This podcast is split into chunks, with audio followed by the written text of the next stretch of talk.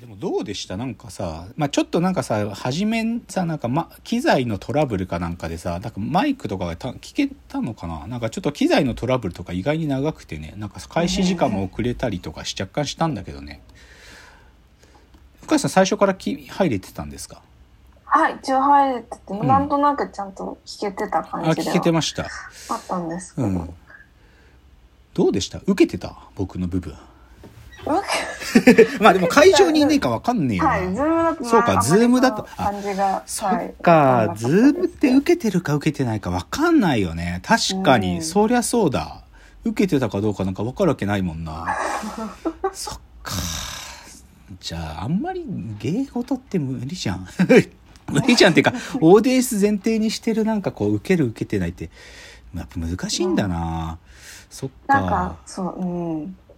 チャットが盛り上がってるとかだとわわかりやすいですけど。まあそうね、それぐらいしかなんか反応のね、なんか分かんないね。確かに。うんそっか。あんまりじゃあ受けてる受けてない意味ねえな。まあちょっとでも自虐も言ったね。なんかこの 論文の、まあ僕の論文の章立てをこう、あの抜粋したしパワーポイントとかあるんですけどね、この章立ての文章、なんかこのタイトルの付け方が完全にね、こじらせてる付け方だって なんかそういう自分で自虐を言ったら、それは受けてたね。うん 受けてたねっていうか自分で言うのもあれだけど。まあでも確かに、まあでもそれは事実なんで。で、じゃあもう一人のその登壇者っていうかまあ彼ホストですけどね、古谷さんが完全に僕のなんかその経歴で自分が研究してきた領域の一覧で書くやつとかね、あとは古谷さんの論文の章だってとかを、まあ、完全に同じものをなんか作ってくれて、それで古谷さんのなんかその自分の履歴を同じように喋ってくださいましたけど、はい。それでさまあじゃあその日に触れられなかったことっていうのも若干ちょっとあるとしたら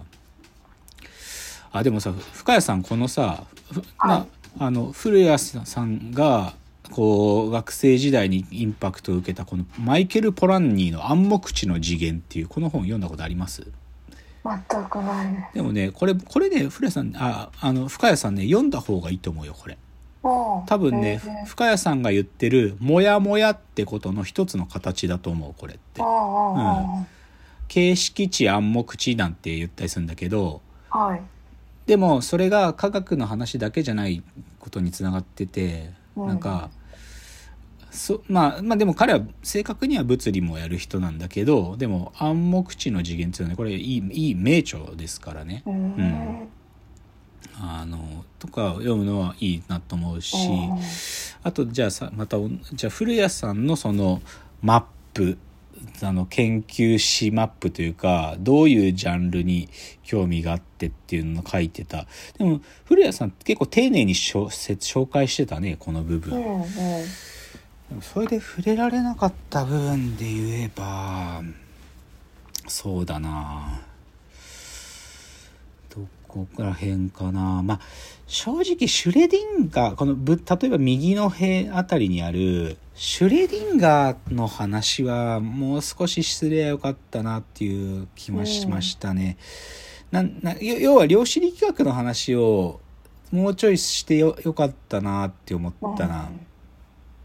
まあ、要は部分と全体っていうのを、まあ、複雑系科学の一つのコンセプトで部分と全体ってことが僕が僕の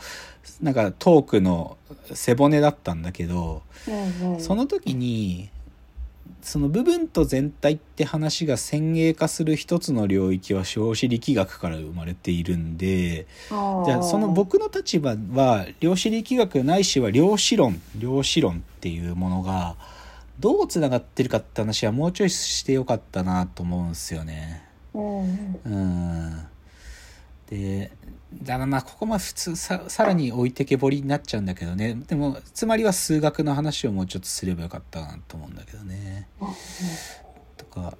でも古谷さんやっぱあのね古谷さんのねこの論論文を見るとね彼はやっぱり量子力学が結構重要なんですよね彼の中でねなんかそういう事前のね、あのー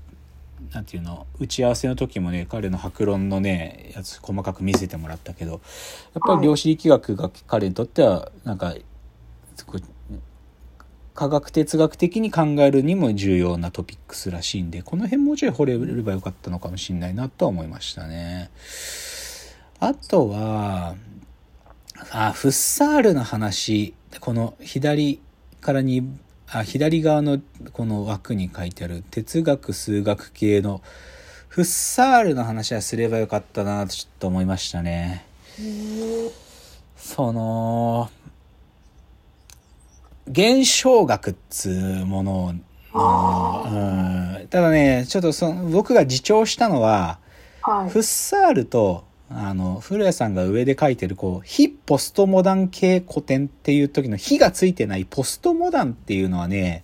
はい。あの接続されちゃうって意味で、まあ、古谷さんがポストモダンがそんなにこうねそこまで共感できないっていうから、うんフッサールの話転がすとまあそれは弟子はハイデガーなんだけどでハイデガーとフランス現代思想はつながりやすいんで。うんでだからねフッサールとメルロ・ポンティっていうのは現象学の後継者の一人なわけだから、はい。そうするとポストモダンの方につながっちゃったりするんでそこがちょっとね避け避けようかなと思って言わなかったけどでも現象学ってものが中心概念として分かるとねもっと分かるんだよね。なんていうのかな。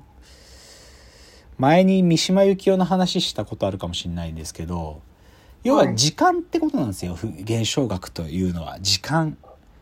ううんん、時間、うん、なんつうのかな。お三島由紀夫の金閣寺の話した時に、はい。あのーな、な、なぜあの若いお坊さんは金閣寺に火をつけたのかっていうのの話の時に、うんなんか自分の想像の中の金閣寺、ずっと憧れてた金閣寺と実物の金閣寺の美しさが違ったんだっていう時に、だから想像の中の金閣寺の方が圧倒的に美し美しかったわけよ。なんだけど、でもその金閣寺が、時間とせ、なんか、一緒に金閣寺が迫ってくると美しさが取り戻されたのよ。つまり、音楽、雅楽の笛の音と一緒に金閣寺が見られると、音楽っていうのは旋律の流れなんで、うんつまり時間と一緒に意識されたりとか、もしくは戦争が始まって、金閣寺が焼け落ちてしまう、空襲で焼け落ちてしまうかもって思うと金閣寺が輝き出すのよね。でも、そういうふうに、時間と一緒になって、だからね、フッサールの話の中にも音楽っていうテーマって結構出てくるんだけど、その、お音楽っていうさ、音楽って不思議なもんでさ、でも、一つの曲のまとまりで初めて音楽は構成されるけど、でも音楽っていうのはさ、こう、旋律が必然的に時間を伴って全体性じゃん。なんか一個のものを組み合わせて、はい、これが一個ですって感じじゃなくてさ、まーんとずっと音楽が鳴って初めて全体がっていう意味では時間を必ず伴うんだよね。うんみたいな、そういう話をいけると、ぶ文と全体とかの話が時間にまで接続されて、みたいな話に触れるやテーマだったんで、うんもうちょっとフッサールを掘るっていうのもあったかなとも思いましたね。とかなかなでも古谷さん相当ここ丁寧にせ喋ってたからねいろいろ。はいうん。そうだよね。でも僕、これ、古谷さん書いてるこの右上の宗教思想の時間空間的広がりっていう、ここのし枠は僕の知らないやつも多かった、なんか。ううんん。このチャールズ・ハスキンズっていう人の本とか僕読んだことないし、多分。うんうんうん。その下の、赤学って呼んでらっしゃる川北、川北愛、あ愛郎って読むんかな。うんこの人の本とかも読んだことなかったな。うん、だからなかなか、まあでもね、んなんか言い方合ってるか分かんないけど、ああ、勉強してる人っているんだなって思いますよね、こういうの見るとね。なんかねうんまあ、じまあ自分もなんかそれなりに勉強してるんだけど、でも、ああ、やっぱり勉強してる人って勉強してるんだなってことは分かるよね。なんかね。せシンプルにさなんかさいや自分もなんか結局喋ったと思ったのはさはい。なんかなんでこんなに覚えてんだろうなって思う。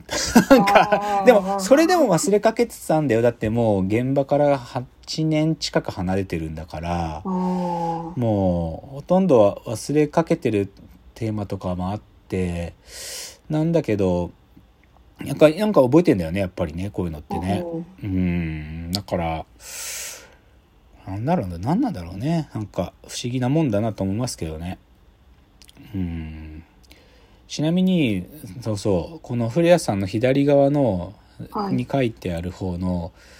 その科学の入り口になってるようなのでトマス・クーンとかプリコジンの下にハーバート・サイモンって書いてあるじゃん。ハーバート・ A・ サイモン。でも僕はい。正直サイモンの名前とかも忘古谷さんに言われるまで忘れかけてたもん。でもシステム科学とかシステムって言葉出てきた時にうんなんだか始祖の一人なのよサイモンって。だからなんかそういうのもねなんか僕もだからサイモンの名前あ俺忘れてたわとか思うとなんかやっぱ8年くらい離れてると、あなんか記憶も薄れるんだなとか思ったけどね。うん。うん。そんな感じじゃないですかね。いやすごいよやばいよね。やばいっていうか気持ち悪いよね。なんかさなんか気持ち悪いんだろうなって思いながら喋ったね。なんかね。ななんかなんでそんななんかいろいろ勉強する必要あったかねって今思うとね。なんか。えうん。ななんでいなんか明らかにこの時の読書量と今の読書量って違うからさ。あと読書の深さも違うからよくこれだけの動機を持ってまあでもまあ古谷さんなんかまだ学者って立ち位置のままだから多分同じテンションで本読んでると思うけど、僕なんか少し今その本のテンションの読みのなんか深さ同じかって言われたらなんかそうだとは言えない感じがあるけどね。うん。そんな感じじゃないですかね。ちょっとなのでなんか来